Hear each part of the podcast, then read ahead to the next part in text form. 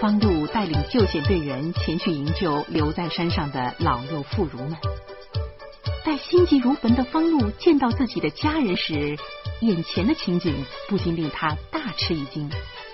请您继续收听长篇小说《中国丁克》，作者庸人，演播艾宝良。我们和救险队员一起下山。由于有五六盏应急灯，路面看的是异常真切，大家走起来也十分轻松。走出半里地，周胖子的嘴就闲不住了。他边走边拉着小魔女问：“宝宝，我给你猜个谜语啊！你要是猜中了，回到北京，我请你吃烤鸭。”小魔女不屑的说：“我才不吃烤鸭呢，我要吃麦当劳。”我咳嗽了一声。小魔女回头哀求说：“干姐，我都好几天没吃麦当劳了，好像他们又送新玩具了，就让我吃一回吧。”我狠着心说：“不要，吃什么都行，就是不能吃麦当劳。”周胖子发怒的说：“嘿，孩子吃回麦当劳怎么了？”能花你几个钱呢？我发怒道：“你懂什么？你宝宝都已经长青春痘了，全都是吃垃圾食品吃的。”我这句话引起了在场所有人的感慨。有人说：“嗯，美国鬼子就是狼子野心呐！啊，想把全体中国人搞成集体血压高啊！”有人说。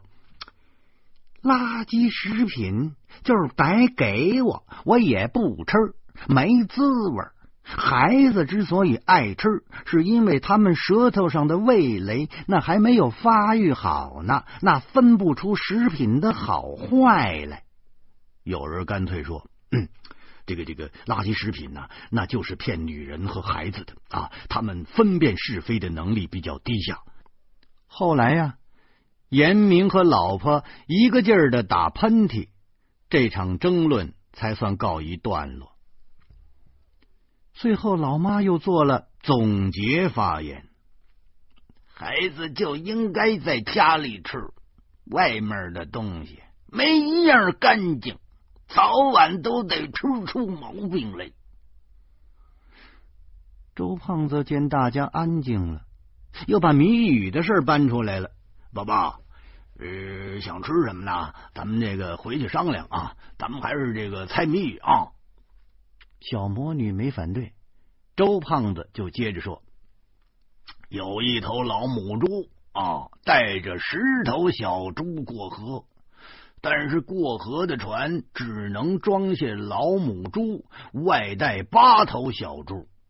老母猪想了想。”然后把小猪送上船，自己也上船了。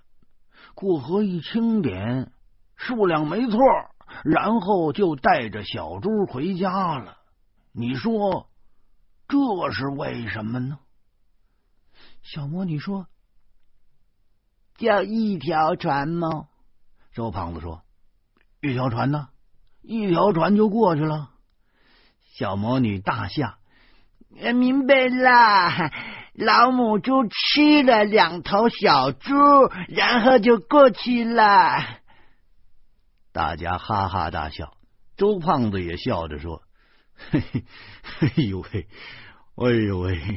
我说你你是头一个说出这种答案的。老母猪能吃小猪吗？啊，你妈能把你扔下不管吗？”这个时候，小魔女情绪低落了。她说：“我妈，我妈就是把我扔了。”众人顿时陷入了一片沉默。我心里骂周胖子：“你这狗东西，你说什么不好啊？你非要说这事儿，你这不是哪壶不开提了哪壶吗？”周胖子也知道自己犯错误了，马上补救。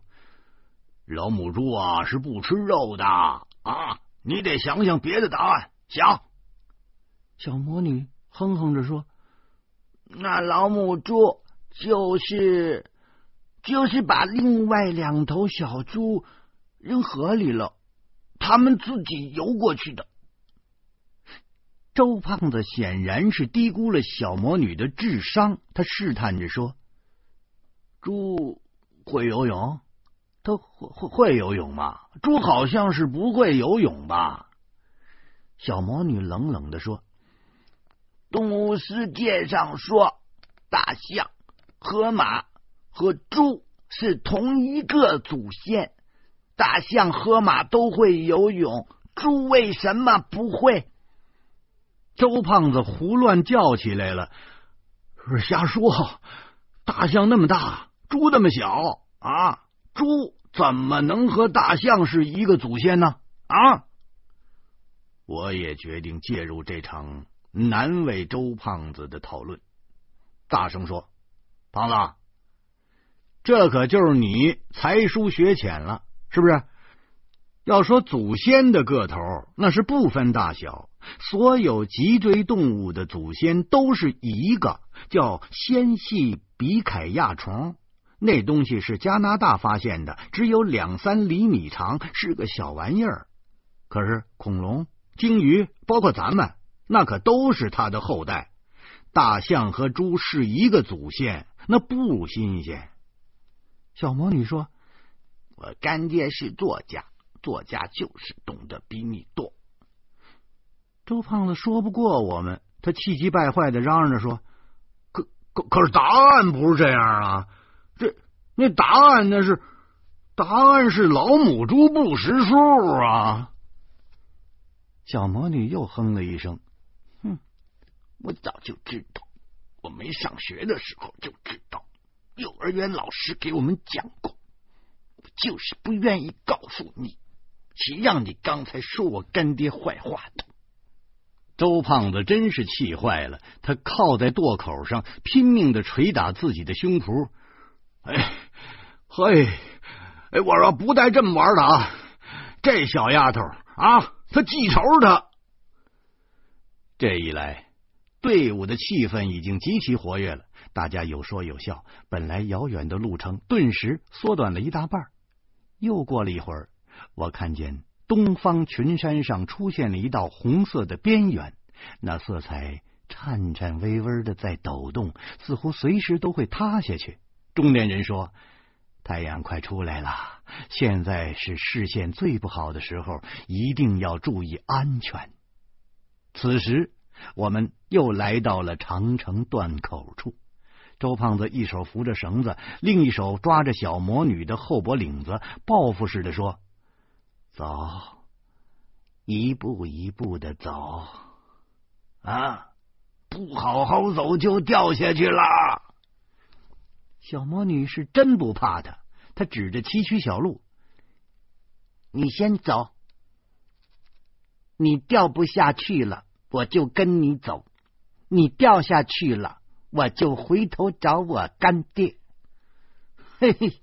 哎呀，这周胖子拿他是一点办法都没有，只好在前面带路了。不一会儿，他们俩就过去了。我对背上的豆豆说：“哎，抱着三大爷的脖子啊，不许瞎看啊！”说完，我第三次踏上了这段最为艰险的路段。虽然这条路我已经走过三次了，却只清楚长城在这儿断开了几十米。至于周边的环境，我是一点都不知道。其实不知道也是正常的。天黑，我根本看不见。当然了，救险队员们在这儿拉了一条绳子，可能是有深意的，但我却没有往深一层想。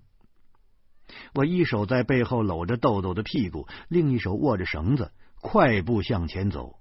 中年人和严明跟在身后，走到一半。我忽然觉得后背上十分温暖，不禁大喜，扭脸问豆豆：“豆豆，你身上还挺热乎啊？”豆豆支吾着说：“嗯嗯，三大爷，嗯，我又尿了。”什什什么？我脑子里轰轰直响，这这豆豆居然。把一泡热尿，他浇在我后背上了啊，等一会儿天亮了，我这身上什么味儿啊？思绪一分神，我脚下滑了一下，慌张间，豆豆从我后背上掉下去了。我并没有抓他，摔他一下，算是惩罚吧。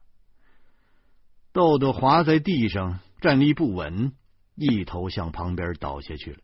中年人一把揪住了豆豆的胳膊，生生的把他拉了回来。豆豆咧开嘴，哇哇的哭起来。我恼怒的说：“尿，你就是撒尿！你尿炕还不算完，你还往我身上尿，你胆子也太大了！你。”豆豆大张着嘴。憋憋憋不住！嗯，我发怒着说：“你水痘都出来了，你怎么还憋不住？”你中年人一把把豆豆抱起来，冷笑着说：“哼，你越吓唬他，他越憋不住。”说着，他抱着豆豆，大踏步的向长城的街口走去了。我意识到不对了，他怎么把豆豆接管了？难道是图谋不轨？我三步两步追上去，打着哈哈：“ 行行，别别别把你累着，还还还是我来。”这个时候，中年人已经登上了长城缺口，他把豆豆塞给我，我赶紧把豆豆放地上了。原来豆豆的裤裆上一片骚湿，全是尿。老婆和严明也赶上来，女人就是心细呀。老婆从背包里拿出了一条小秋裤，两个人手脚麻利的为豆豆换裤子。我叹息着，后背上现在已经是不温暖了，那衣服凉飕飕的贴在脊梁上，真难受。老婆要是高瞻远瞩的话，就应该给我也带件衣服来。这时候，中年人走到了我的身边，向长城缺口指了指。我举目望去，东方已经出现了鱼肚白，山体的大致的轮廓已经能够看清了。我一眼看去，心脏的跳动立刻停止了十秒钟。两段长城之间只有一条小路连接，小路两侧。居然是悬崖，深不见底，黑洞洞的，如超级怪兽的血盆大口。我的天哪！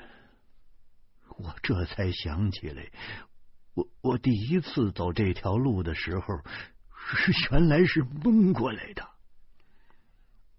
中年人满脸微笑的看着我，我只好结结巴巴的说。我这真真真是怕你累着。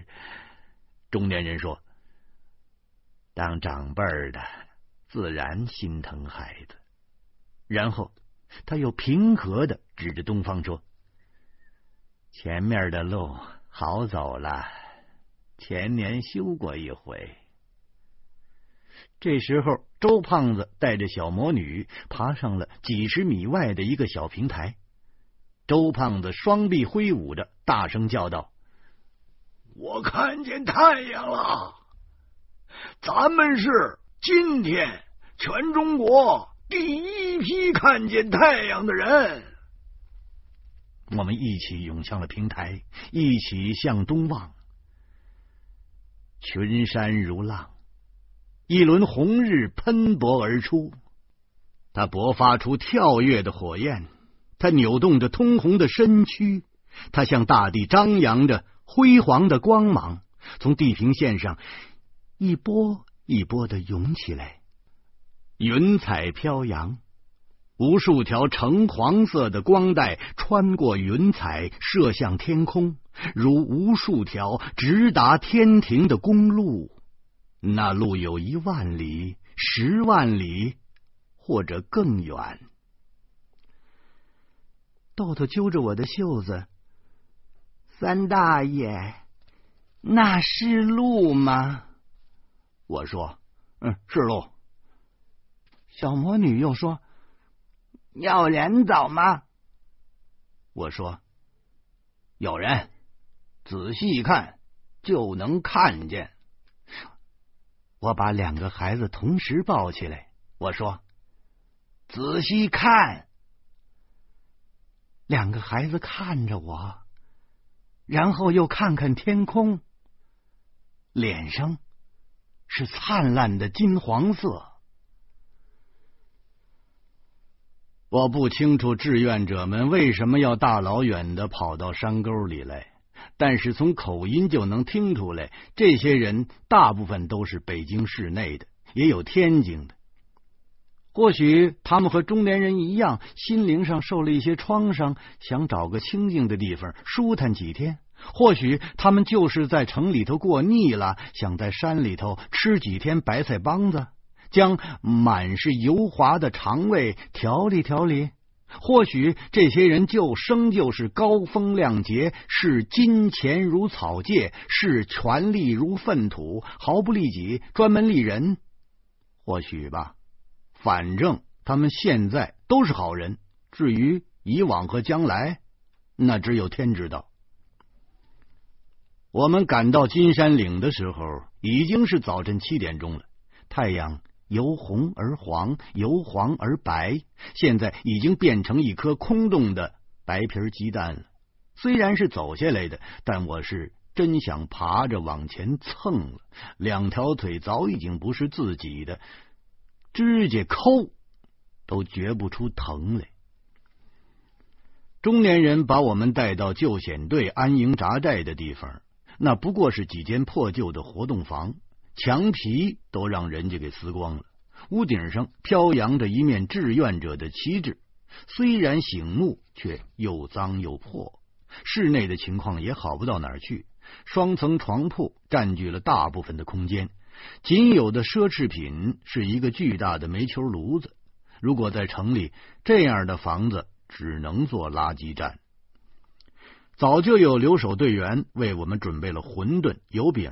一直放在炉子上，热腾腾的。老妈一口气喝了三碗馄饨，烫的直吐舌头。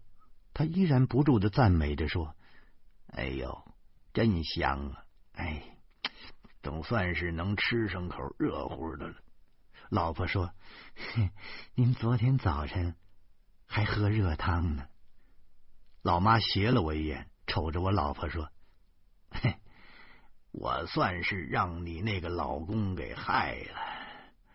晚上啊，我在烽火台里头还做梦来着呢，全都是蝎子、蜈蚣、大长虫，别提多恶心了。可气的是，那些虫子都顺着我这裤腿啊，就往衣服里头钻呢，吓得我就出了一身的汗。严明惊奇的说：“阿姨。”我也做了个差不多的梦，好像是蜜蜂往我的袖子里钻，这是怎么回事啊？周胖子哈哈笑着说：“ 我我以前跑长途的时候啊，老在车里头睡觉，也碰上过这种事儿。其实啊，那就是凉风往您那身上钻呢。”中年人也说：“没错，梦是心头想。”身边发生什么事儿啊？那咱就能梦见什么事儿，都差不多。幸亏就下来的早，要不着啊，你们非着凉不可。老妈又瞪了我一眼：“你们说说啊，这我都六十多岁的人了啊，我跑到这荒郊野岭受这份洋罪啊！我那儿子也三十多了，不小了。”怎么就跟是长不大似的？中年人说：“大妈，没孩子的人呐，那就是长不大。您呐，赶紧让他们给您生个孙子，他们就不折腾了。”豆豆使劲的往自己胸脯上拍，他说：“嗯，我就是我奶奶的孙子。”他唯恐大家不晓得。他孙子的身份，中年人笑着说：“让你大爷再给你找个小弟弟来啊，要不找个小妹妹也行啊。”豆豆思索着说：“嗯，嗯，那那哪能找到小妹妹呢？老妈不耐烦的说：“外面垃圾堆上有的是。”众人一阵哄笑，我和老婆也跟着笑。虽然中年人的话不大中听，但人家是好意呀。何况人家刚刚把我们救下来，总不能现在就驳人家面子吧？这个时候，周胖子死皮赖脸的凑过来，要瞧见没有？瞧见没有？嘿，这这叫什么？这叫众望所归。哎哎，我说生一个吧啊！没人瞧不起你们。我和我老婆可以容忍中年人，却不能容忍周胖子的胡说八道。我们俩同时一挑眉毛，正要发起反击呢，小魔女竟然抢在我们之前出手了。她冲到了周胖子面前，大声的叫着：“干爹，干妈，不要孩子，就不要！”周胖子有点怕小魔女了，他倒退了一步：“这，哼，哼。”也也也不是，也不是你说了算的事。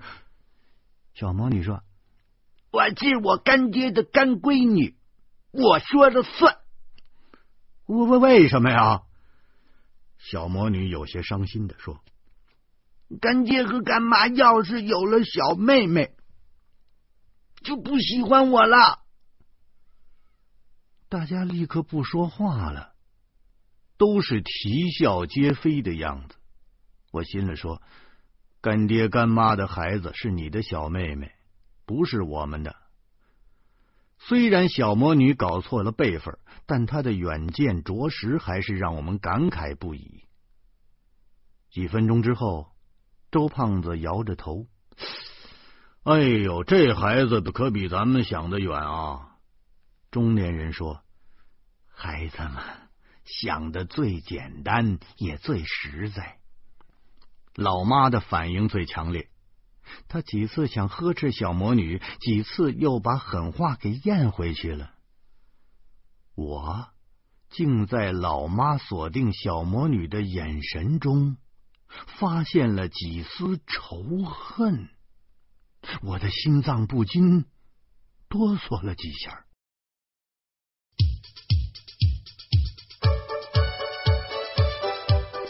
脱险之后，方露一家做了旅游区的安全意识义务宣传员。没想到老妈却借这个机会把方露尽情的数落了一番，弄得方露哭笑不得。欢迎您在明天同一时间继续收听长篇小说《中国丁克》。